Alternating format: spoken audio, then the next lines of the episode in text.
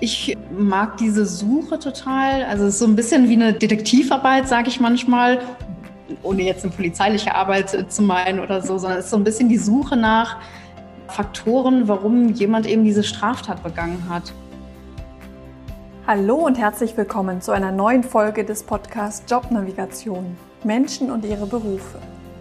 Mein Name ist Anni Nürnberg und jeden Montag stelle ich dir einen neuen Beruf vor und einen Menschen, der diesen ausübt. In dieser Folge wird es spannend. Mit Gefängnissen und dort Inhaftierten hatten die meisten Menschen noch nie Kontakt. Auch ich nicht. Meine Interviewpartnerin Nathalie jedoch arbeitet dort als Psychologin. Was macht eine Psychologin in einer JVA? Wie ist der Umgang mit Gefangenen? Wer ist für so eine Tätigkeit geeignet und wer nicht? Das und mehr erfährst du in dieser Folge von Nathalie. Für diese Folge habe ich einen ganz besonders spannenden Gast. Also zumindest ich finde es besonders spannend, was sie tut. Ich begrüße ganz herzlich die liebe Nathalie. Sie ist Psychologin und arbeitet in der JVA.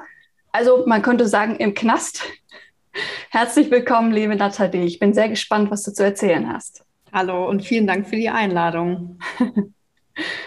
Was tust du denn als Psychologin im Gefängnis? Ja, ganz verschiedene Dinge. Ähm, es ist ein sehr vielfältiger Bereich. Also ich arbeite natürlich im direkten Kontakt mit den Gefangenen. Insbesondere bin ich da zuständig für Behandlungsangebote, also sprich für die Durchführung zum Beispiel von Gruppenmaßnahmen, ja, wo, wo es um Gespräche geht mit Inhaftierten über ihre Straftaten, über ihre Biografie zum Beispiel. Natürlich immer mit dem Ziel, ein Rückfallrisiko zu senken. Es gibt aber auch Einzelgespräche mit Inhaftierten, die ich führe. Ja, also das sind so Behandlungsangebote.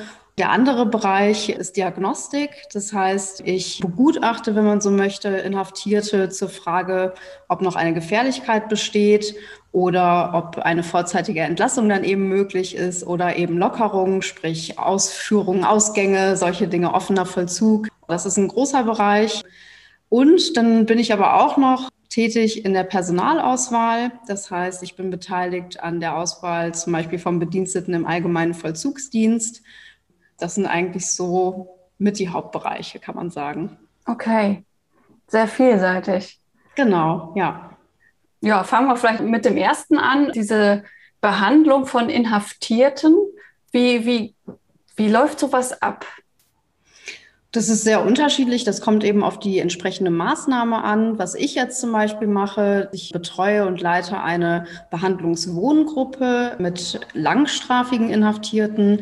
Und da gibt's eben spezielle Angebote. Also das kann man sich vorstellen wie eine Abteilung. Im Krankenhaus will ich jetzt nicht sagen, aber man kann sich es manchmal schwierig vorstellen. Das heißt, es gibt wie so Stationen und da sind jetzt auf dieser Abteilung bis zu 20 Inhaftierte untergebracht. Und dann haben wir zum Beispiel Maßnahmen, Gruppenmaßnahmen für bis zu acht Gefangene, wo es wirklich um Deliktarbeit geht. Also wie ich eben sagte, wir sprechen da über die ganz individuelle Biografie der einzelnen Inhaftierten und versuchen im Prinzip herauszuarbeiten, welche unterschiedlichen Faktoren ähm, ja zur Tat führten oder zu den mhm. Straftaten, die die begangen haben. Und daraus kann man dann wiederum Rückschlüsse ziehen auf Faktoren, die eben rückfallprophylaktische Wirkung haben. Ne? Also das ist eigentlich immer das Ziel, wie gesagt, das Rückfallrisiko zu minimieren, zu senken. Also das wäre so ein Beispiel von einer deliktorientierten Maßnahme. Wir sind aber auch eingebunden in Maßnahmen mit Gewaltstraftätern. Das sind, ja, kann man sich vorstellen, wie so eine Art Programm eigentlich. Es geht dann 18 Monate. Da ja, werden so ganz äh, soziale Fähigkeiten erstmal gefördert, gesprochen, besprochen, ähm, alternative Handlungsmöglichkeiten zu Gewalt. Aber auch da sind halt die Straftaten Thema. Das wird durchgesprochen mit den Gefangenen.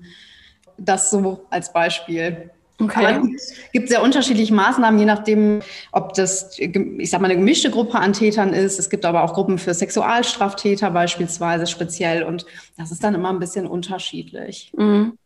Hast du da mit allen möglichen Straftaten zu tun oder sind das bestimmte Arten von Straftaten?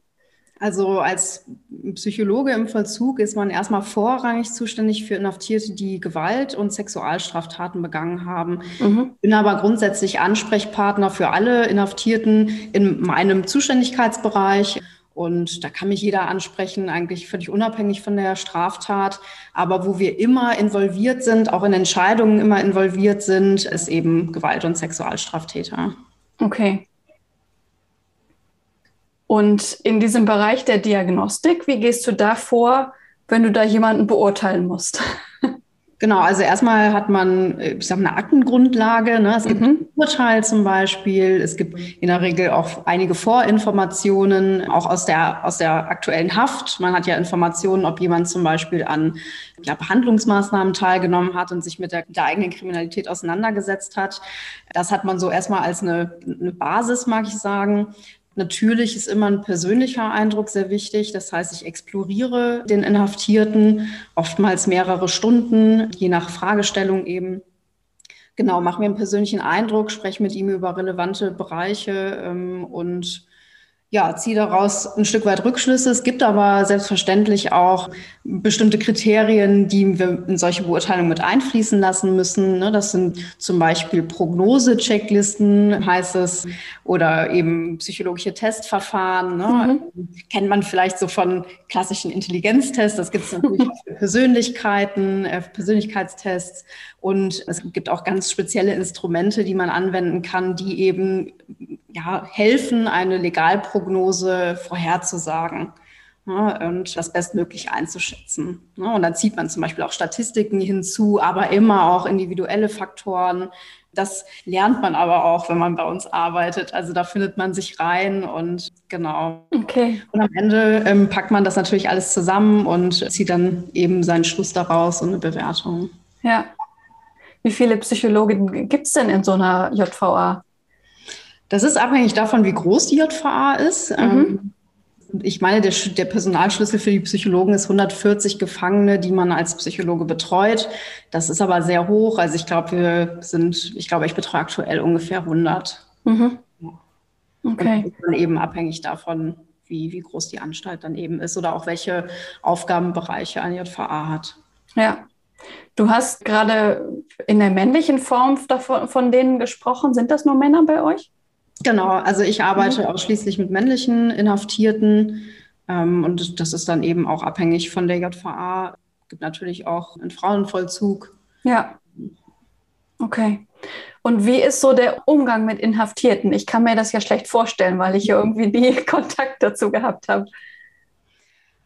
Also ich glaube, die meisten stellen es sich oft schlimmer vor. Ich erlebe das häufig, wenn, ähm, also jetzt in der Pandemie ist das schwierig gewesen, aber ansonsten gab es zum Beispiel ein Tag der offenen Tür, wenn man das so sagen will, wobei die Gefangenen dann nicht ne, die offene Tür hatten, sondern man konnte im Prinzip den eigenen Angehörigen die JVA zeigen. Da gab es jetzt keinen Gefangenenkontakt, aber selbst da merkte man schon, ah, okay, das haben sie sich alle schlimmer vorgestellt. Mhm. Und es ist eben auch im direkten Kontakt häufig. Also wir haben manchmal eben Hospitanten da, die oft überraschend, über, sich überrascht geben, ähm, weil sie gedacht haben, der Ton wäre viel härter. Mhm. Und also es wäre unfreundlich oder so. Das höre ich sehr häufig. Das ist aber nicht an der Tagesordnung zwingend.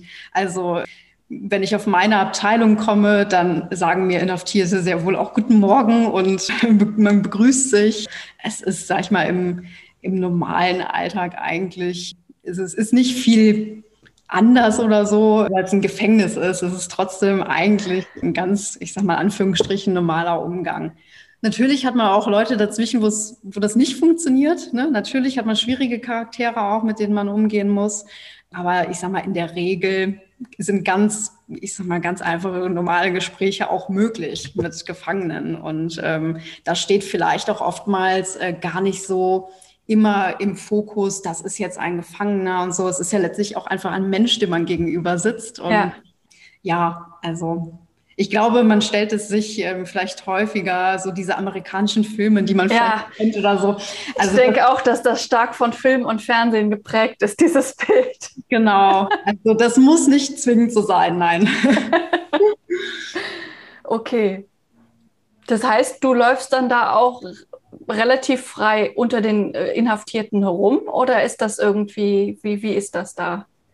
Ja, schon. Also ich habe immer Schlüssel dabei. Das heißt, ich kann jede Tür, auch die Haftraumtüren öffnen äh, und schließen. Ich bin auch in meinem Büro nicht ja, also ich bin alleine in meinem Büro ne, in der Regel und ich spreche auch Inhaftierte in der Regel alleine. Da gibt es immer Ausnahmen. Mhm. Das ist, gibt natürlich auch besonders gefährliche Inhaftierte, die gewalttätig zum Beispiel sind. Da ist das auch schon mal der Fall, dass man jemanden dazu holt. Aber im Grunde genommen, ja, natürlich bewege ich mich da und da sind auch Inhaftierte auf den Fluren. Es gibt mhm. offene Abteilungen, also nach innen offen. Das heißt, da sind die, die Türen auf der Abteilung offen. Die Inhaftierten können sich bewegen, können eine Küche nutzen zum Beispiel. Da ist zum Beispiel mein Büro auch. Also okay. mein Büro liegt auf einer solchen Abteilung. Ja. Okay. Das hört sich ja auf jeden Fall wesentlich weniger schlimm an, als man es sich so vorstellt. Es gibt natürlich auch andere Tage, wo es turbulenter ist. Ne? Das mhm. muss man natürlich fairerweise auch sagen. Es ähm, ist nicht alles immer friedlich. Das gehört natürlich auch mit dazu gehört auch mit zum Alltag natürlich dazu ein Stück weit. Wir haben durchaus auch viele Inhaftierte, die psychische Erkrankungen haben. Mhm. Das ist manchmal dann auch ein sehr schwieriger Umgang. Man kann sich vielleicht vorstellen, ähm, dass ähm, Gefangene, die mit einer psychischen Erkrankung zu tun haben und dann eben noch hinter einer geschlossenen Tür sitzen, dass es nicht zwingend förderlich ist. Ja. Es ist halt leider manchmal so. Und es gibt natürlich auch Gefangene, die aggressiv sind, auch gewalttätig werden. Aber ich sag mal, auf Holzklopfen, es kommt jetzt Gott sei Dank auch nicht jeden Tag vor. Aber selbstverständlich gehört es trotzdem auch mit zum Beruf dazu, dass es solche Situationen auch zu bewältigen gibt. Ne? Mhm. Wobei ich dazu sagen muss, dass ich diese in der Regel nicht löse als Psychologin. Ne? Also natürlich kann ich ähm, im schlimmsten Fall dazugerufen werden, um ein Gespräch zu führen oder so. Aber ich bin jetzt zum Beispiel nicht dafür zuständig. Ich sag mal, wenn sich jetzt zwei prügeln oder so, ähm, dass ich dazwischen gehe unbedingt.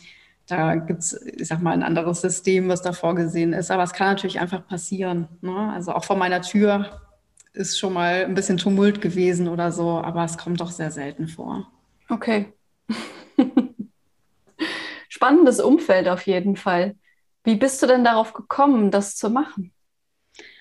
Also ich habe nicht Psychologie studiert, um in den äh, Justizvollzug zu gehen. Das war ursprünglich nicht meine Absicht. Aber an der Uni, wo ich studiert habe, gab es halt das Fach Rechtspsychologie. Mhm. Ich habe einfach damals gefunden, erstmal war das sehr selten in Deutschland und ja, ich fand das irgendwie einfach spannend. Ich habe immer gedacht, man kann halt manchmal auch schwer nachvollziehen, warum Menschen solche Dinge tun, wie sie tun. Ne? Also gerade schwere Straftaten sind ja oft einfach, es entzieht sich einem ja. Ne? Also, ja. Ähm, dass man sich vorstellen kann, warum jemand sowas macht. Und das fand ich irgendwie spannend und habe mich dann über die Uni eben damit beschäftigt mit dem Fach, habe auch damals meine Diplomarbeit in dem Bereich geschrieben und fand es dann, ich habe gedacht, okay, das wird mich in der Praxis mal interessieren. Ich habe dann erstmal ein, äh, ein Praktikum gemacht, um für mich so ein bisschen auszuloten, wie ist das wirklich? Ne? Wie ist das, wenn man auch, ich sag mal, solchen Leuten, solchen Menschen begegnet? Kriegt man da Angst? Mhm. Guckt man zu Hause hinter jede Tür? Das war Gott sei Dank nicht so und es hat mir viel Freude eigentlich gemacht, diese ja durchaus auch abwechslungsreiche Aufgabe und Tätigkeit zu machen und da mehr darüber zu erfahren. Und so bin ich dann letztlich auch an, an meine Stelle gekommen. Okay. Das heißt, wenn sich jemand dafür interessiert, ein Praktikum kann man in der JVA machen, um sowas einfach mal zu testen. Genau, das kann man allerdings mit der Einschränkung, dass man schon relativ weit fortgeschritten sein muss im Studium. Mhm. Also wir nehmen keine Bachelorstudenten. Das heißt, unsere Voraussetzung ist, dass wir Masterstudenten brauchen, ne, sodass man ja schon ein bisschen gewisse Kenntnis voraussetzen kann ne, mhm. ne, zur Psychologie und genau. Aber grundsätzlich ist es möglich und sicherlich nur, also mir hat das sehr geholfen in der Orientierung. Ich, das ist ja genau wie du sagst, man hat nicht wirklich, es ist halt so ein Feld, wo man nicht so viele Einblicke hat. Ja, äh, total. Stehen, da das fehlt und dann gibt es vielleicht ein paar YouTube-Dokus oder so, die man sich angucken kann, aber es ist natürlich was ganz anderes, wenn man selber da steht und einfach erstmal spüren kann, wie fühlt sich das an, wenn 20 Gefangene an einem vorbeilaufen. Ne? Und ich denke, das ist schon wichtig, das für sich selber herauszufinden und auszuloten. Mhm. Wie schwer war es dann, so eine Stelle zu bekommen? Also wird da viel gesucht? Ja, also ich habe den Eindruck, dass eigentlich regelmäßig Stellen frei sind. Mhm. Ähm, gut, ich verfolge es jetzt nicht so intensiv, weil ich meine Stelle natürlich habe, aber ich kriege es schon mit, dass immer wieder Stellen, gerade auch im Justizvollzug NRW, äh, bekomme ich das natürlich mit, dass da durchaus immer wieder Stellen frei sind, ja. Okay. Haben viele wahrscheinlich überhaupt nicht auf dem Schirm, dass es sowas, die Möglichkeit als Psychologen gibt. Genau. Ja, das glaube ich auch tatsächlich. Es ist einfach nicht so, dass woran man vielleicht als erstes denkt, ne, mhm. ne, wenn man Psychologie hört. Und ich vermutlich, vielleicht wäre ich selber gar nicht drauf gekommen. Es war einfach der Zufall dann, dass es dieses Fach an meiner Uni gab. Und mhm. ja, also sonst stößt man vielleicht nicht so regelmäßig drauf. Und wenn man sonst sich noch nicht mit der Thematik vielleicht auch auseinandergesetzt hat, ist es kann ich mir vorstellen, vielleicht auch erstmal ein abschreckender Gedanke, weil man eben Bilder hat im Kopf und ja, vielleicht sich das auch nicht so wirklich vorstellen kann. Ja.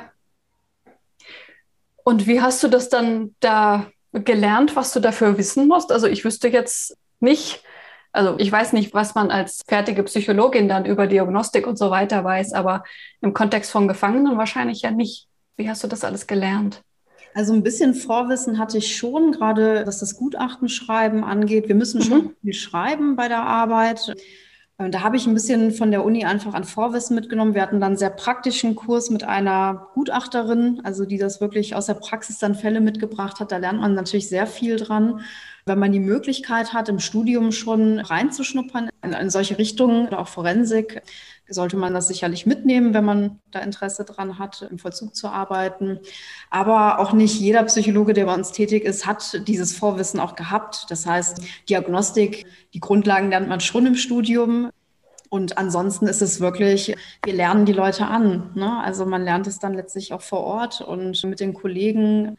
Und wir haben die, ich sag mal, die, die Instrumente, die man dafür braucht, Testverfahren, also das haben wir alles da. Das ist natürlich das Einfachste, letztlich dann diese Dinge zu nutzen.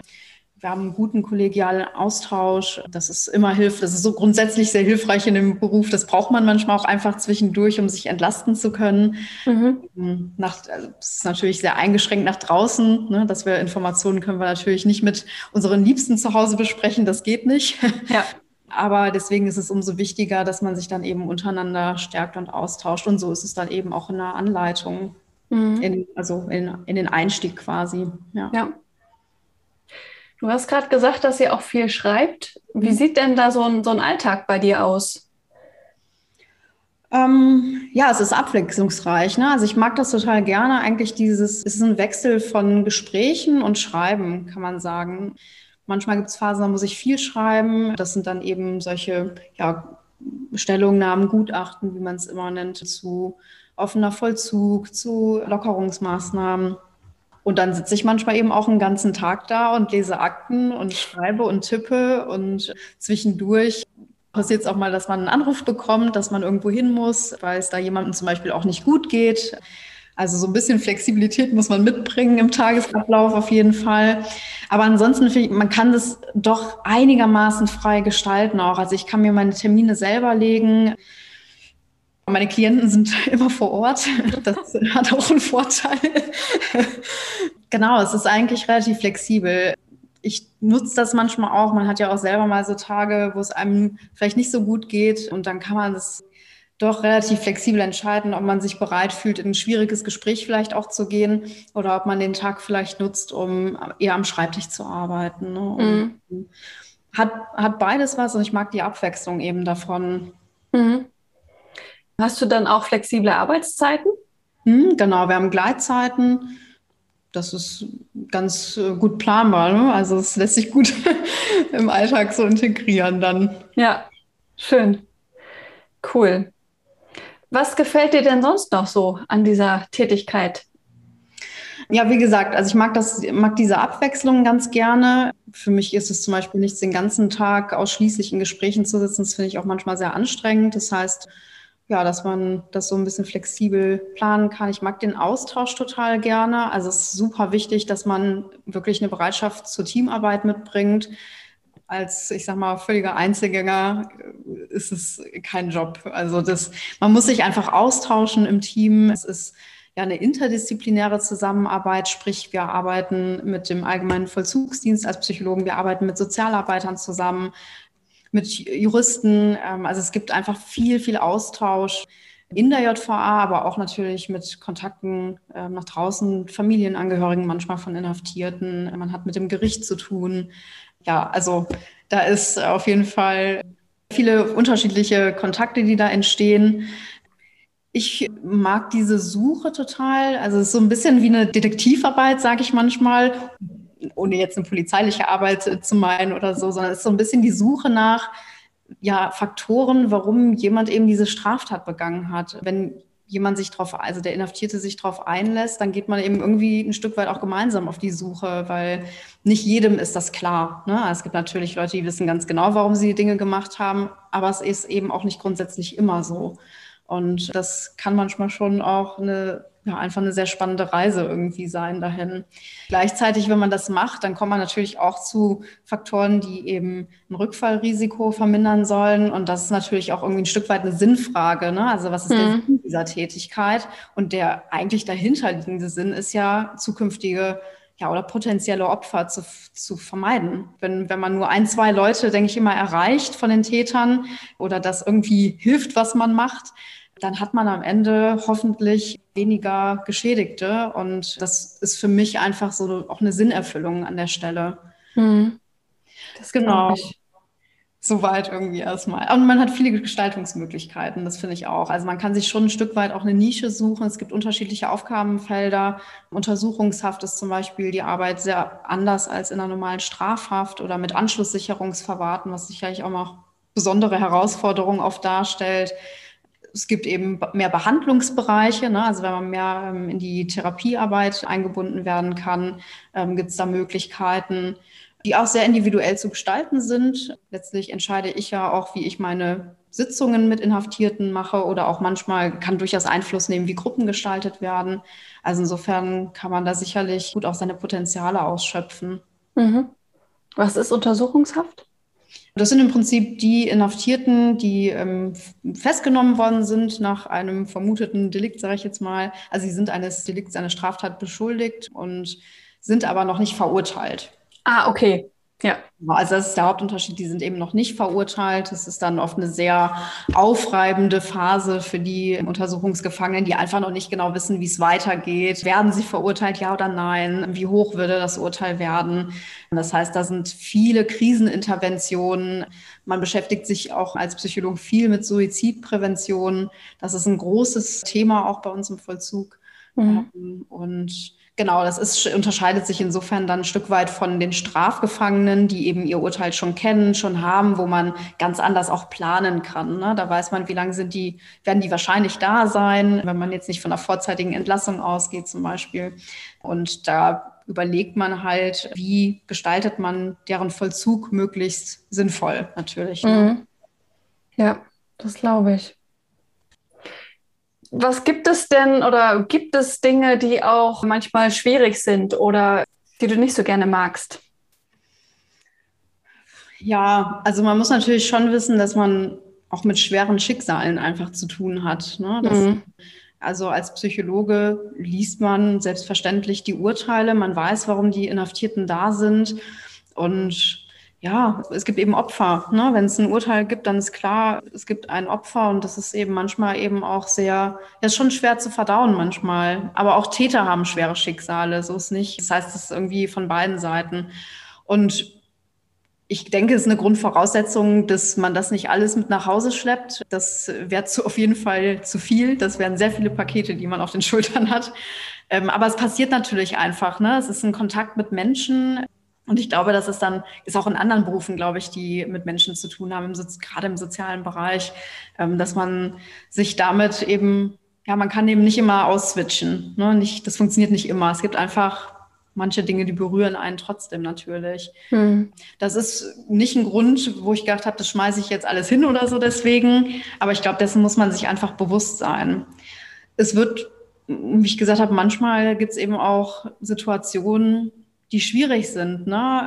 wo Adrenalin auch vielleicht im Spiel ist. Und es gibt Suizide zum Beispiel auch im, im Vollzug. Das sind auch so Situationen, die natürlich schwierig sind. Ja, da, also das gehört natürlich dazu, einfach solche, sich solchen Herausforderungen. Man hofft immer, dass einem, ne, dass es nicht passiert, aber letztlich gehört es irgendwie ein Stück weit in der Regel dazu. Einfach aufgrund der Arbeit mit Menschen. Mhm. Frust muss man auch manchmal einstecken. Es ist nicht immer, nicht immer nur ein dankbarer Job. Man kann ja auch nicht jedem Gefangenen ja, das geben, was er möchte, sage ich jetzt mal. Nicht alle Bewertungen fallen günstig aus, äh, sicherlich nicht.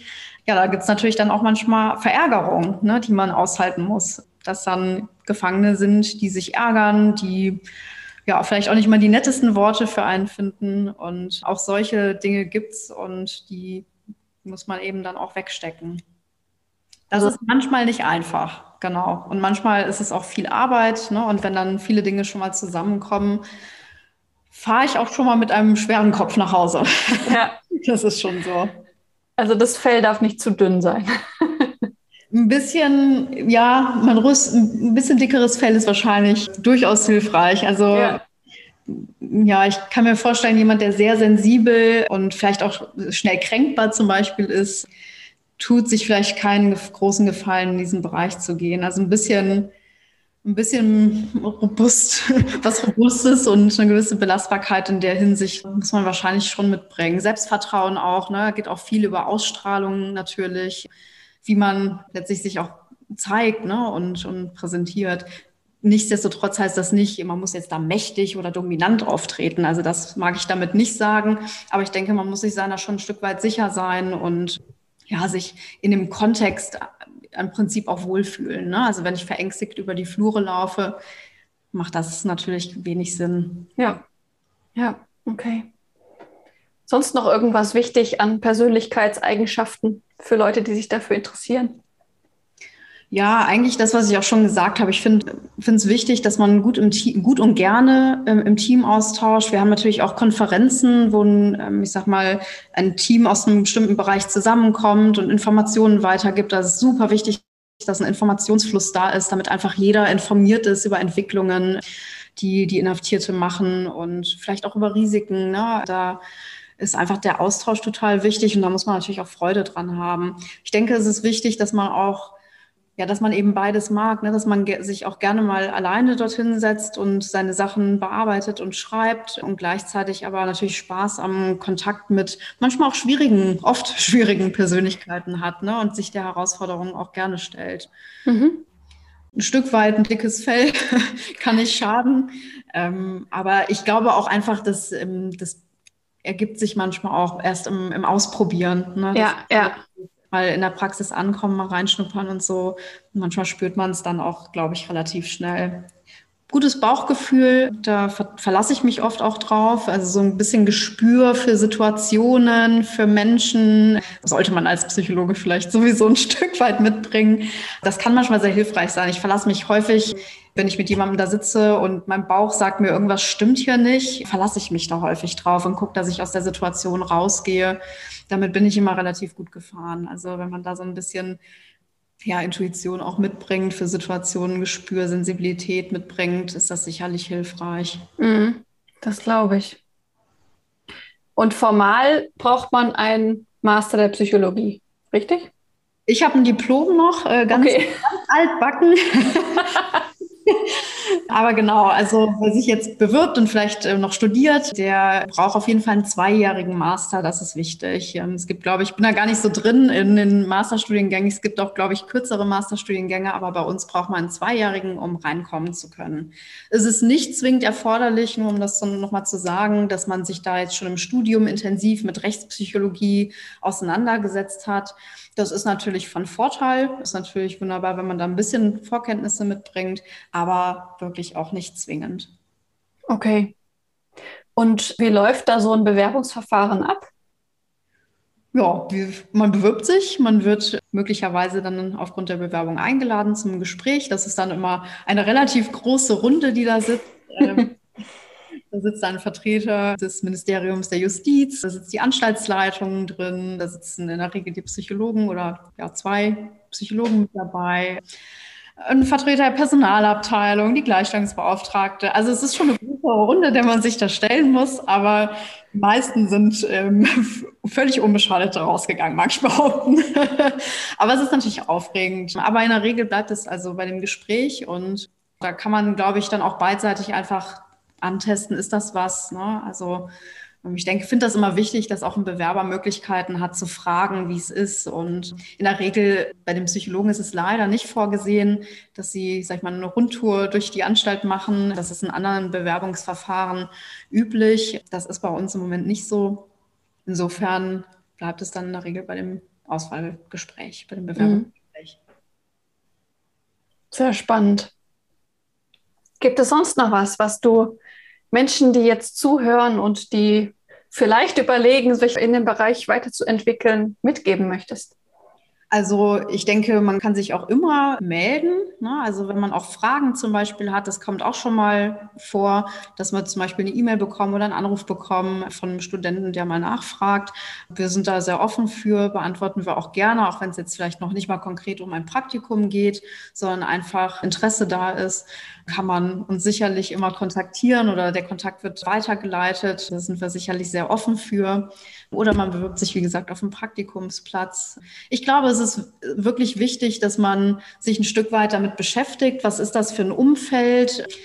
Kann ich mir vorstellen, mit eben solchen schweren Schicksalen zu arbeiten, umzugehen? Wie stehe ich auch wirklich zu einzelnen Straftaten? Ne? Gerade wenn man so über ähm, Missbrauch spricht, ist das, ist ein super sensibles Thema, selbstverständlich. Und da muss man, glaube ich, sich gut fragen und gut in sich hineinfühlen, ob man ja, sich dem ein Stück weit natürlich auch aussetzen möchte. Ne? Mhm. Den Tätern aussetzen möchte, mit denen arbeiten möchte, ob man sich das auch vorstellen kann, sich diese Geschichten auch anzuhören, ein Stück weit. Ähm, ich glaube, das ist so, wäre so das, was ich so mitgeben würde, wenn man sich damit auseinandersetzt. Und am Ende ist es aus meiner Sicht war einfach hilfreich, ähm, die Möglichkeit zu haben, mal reinzuschnuppern und es zu spüren, sage ich jetzt mal, ne, wenn man da ist. Das denke ich auch, weil ich glaube, viele können sich das nicht gut vorstellen, wie das wirklich ist. Ja, genau. Ja. Bei uns ist es so, dass es diesen Tag der offenen Tür eben gibt. Der ist halt nicht für die Öffentlichkeit, aber vielleicht kennt man ja den einen oder anderen, der irgendwo in einer JV arbeitet und kann da mal nachfragen, ob es sowas gibt. In der Pandemie wäre das jetzt schwierig, aber ähm, hoffentlich, wenn sich die Lage wieder ändert, gibt es vielleicht sowas. Also wenn man Kontakte irgendwie hat, auch in andere Fachbereiche im Vollzug, würde ich die auf jeden Fall immer versuchen anzuzapfen und sich da wirklich Informationen wirklich aus erster Hand auch einzuholen. Und vielleicht gibt es ja auch die Möglichkeit, dann einfach mal in so einem Tag sich erstmal mit dem, mit dem Ort vertraut zu machen. Nicht mit den Gefangenen, aber eben mit der Örtlichkeit. Mit mhm. Gittern vor den Fenstern und schweren Türen und solchen Dingen eben. Ja. Okay. Vielen lieben Dank für das spannende Interview. Ja, sehr, sehr gerne. Das war eine weitere Folge des Podcasts Jobnavigation Menschen und ihre Berufe mit Anni Nürnberg. Ich hoffe, du kannst jetzt besser beurteilen, ob eine Tätigkeit mit Strafgefangenen etwas für dich sein könnte. Falls du noch eine Frage an Nathalie hast oder einen Berufswunsch, den ich in diesem Podcast vorstellen sollte, schreib mir gern eine E-Mail an podcast.jobnavigation.de. Wenn du gerade versuchst herauszufinden, welcher Beruf am besten zu dir passt, unterstütze ich dich gerne im persönlichen Coaching oder auch durch unseren Online-Kurs Berufsfinder. Auf unserer Webseite findest du alle Optionen, wie ich dir helfen kann. Diese findest du in den Show Notes. Dort findest du zum Beispiel auch die kostenfreie Motivations-Challenge, ein achttägiger Online-Kurs, mit dem du deine Motivation im Alltag und im Beruf mal genauer unter die Lupe nehmen kannst. In der nächsten Folge interviewe ich eine Frau, die lange als Führungskraft in einem männerdominierten Unternehmen gearbeitet hat und mit uns ihre Erfahrungen und Tipps für authentisches, Frau und Mannsein im Business mit uns teilt. Bleib dran, deine Anni von Jobnavigation. Es gibt da für mich keinen Grund mehr zu bleiben. Ich kann da nichts mehr reingeben.